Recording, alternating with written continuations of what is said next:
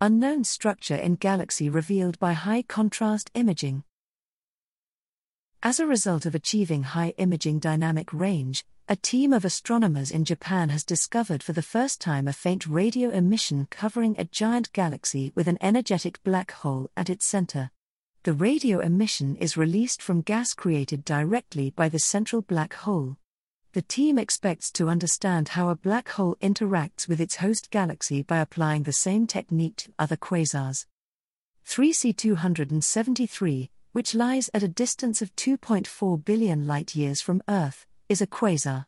A quasar is the nucleus of a galaxy believed to house a massive black hole at its center, which swallows its surrounding material, giving off enormous radiation.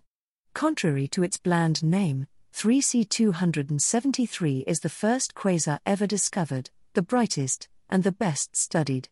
It is one of the most frequently observed sources with telescopes because it can be used as a standard of position in the sky. In other words, 3C273 is a radio lighthouse.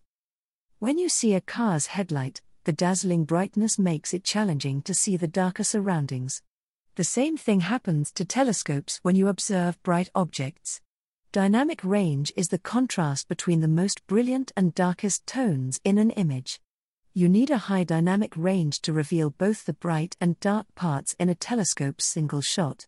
ALMA can regularly attain imaging dynamic ranges up to around 100, but commercially available digital cameras would typically have a dynamic range of several thousands. Radio telescopes aren't very good at seeing objects with significant contrast. 3C273 has been known for decades as the most famous quasar, but knowledge has been concentrated on its bright central nuclei, where most radio waves come from.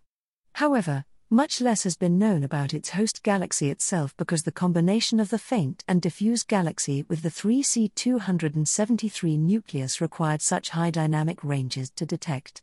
The research team used a technique called self calibration to reduce the leakage of radio waves from 3C273 to the galaxy, which used 3C273 itself to correct for the effects of Earth's atmospheric fluctuations on the telescope system.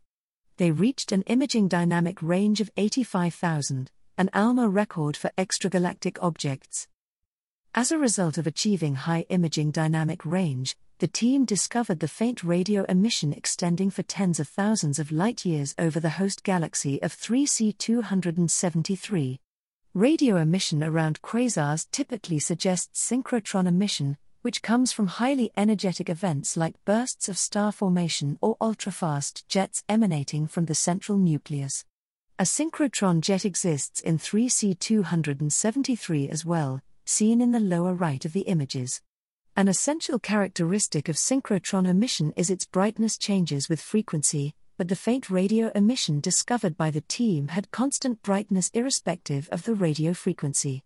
After considering alternative mechanisms, the team found that this faint and extended radio emission came from hydrogen gas in the galaxy energized directly by the 3C273 nucleus.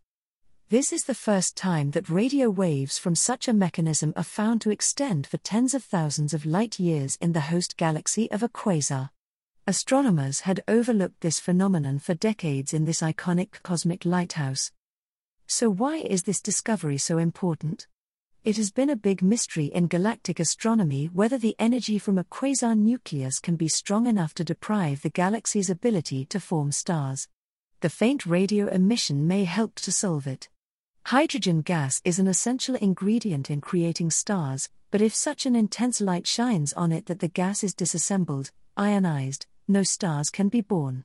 To study whether this process is happening around quasars, astronomers have used optical light emitted by ionized gas.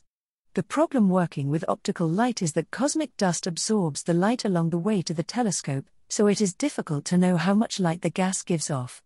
Moreover, the mechanism responsible for giving off optical light is complex, forcing astronomers to make a lot of assumptions. The radio waves discovered in this study come from the same gas due to simple processes and are not absorbed by dust. Using radio waves makes measuring ionized gas created by 3C273's nucleus much easier. In this study, the astronomers found that at least 7% of the light from 3C273 was absorbed by gas in the host galaxy, creating ionized gas amounting to 10 to 100 billion times the Sun's mass.